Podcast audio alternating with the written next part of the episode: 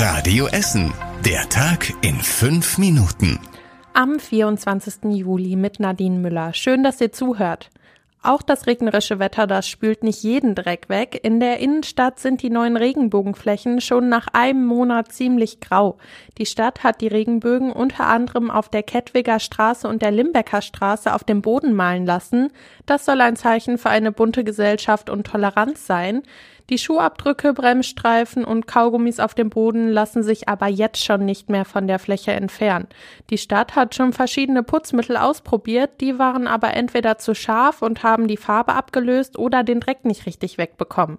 Jetzt bleiben die Flächen wahrscheinlich erstmal so, wie sie sind. Die Stadt hat für die Markierungen auf dem Boden an den drei Stellen insgesamt 10.000 Euro ausgegeben.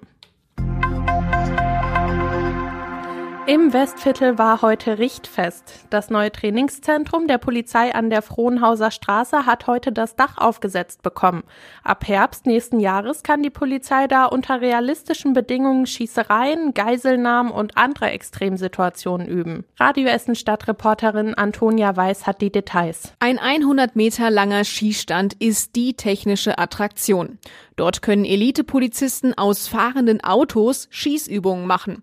Die Wände sind kugelsicher, überall gibt es Kameras und ein besonders starkes Lüftungssystem. Das ist wichtig, weil beim Schießen gefährliche Gase entstehen.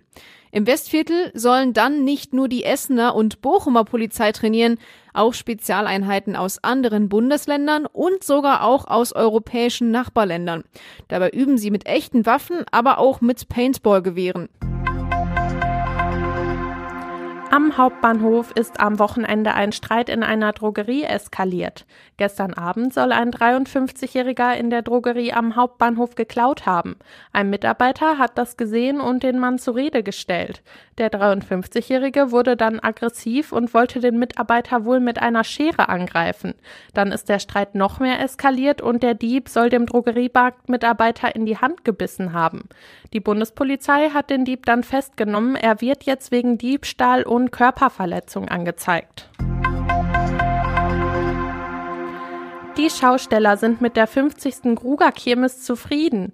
Die Mischung aus Kirmes und Flohmarkt kam gut bei den Besucherinnen und Besuchern an, sagt der Sprecher der Essener Schausteller auf Radio Essen Nachfrage.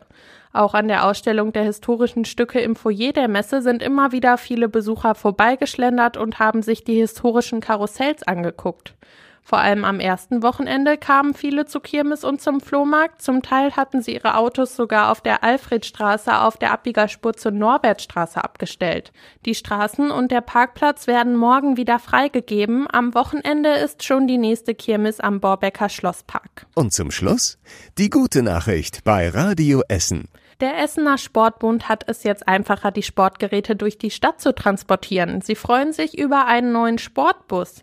Den hat die Alfred Krupp vom Bohlen- und Halbach Stiftung und die Sparkasse Essen dem Sportbund gestiftet. Mit dem Bus können Mitarbeiterinnen und Mitarbeiter jetzt die Spiel- und Sportgeräte in alle Stadtteile mitnehmen.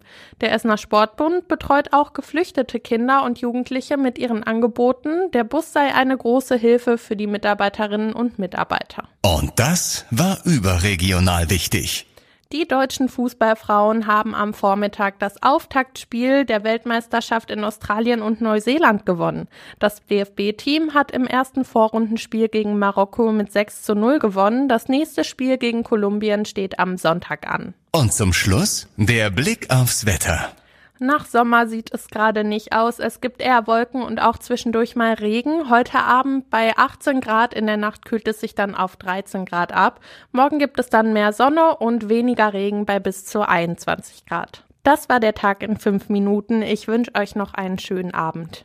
Das war der Tag in fünf Minuten. Diesen und alle weiteren Radio Essen Podcasts findet ihr auf radioessen.de und überall da, wo es Podcasts gibt.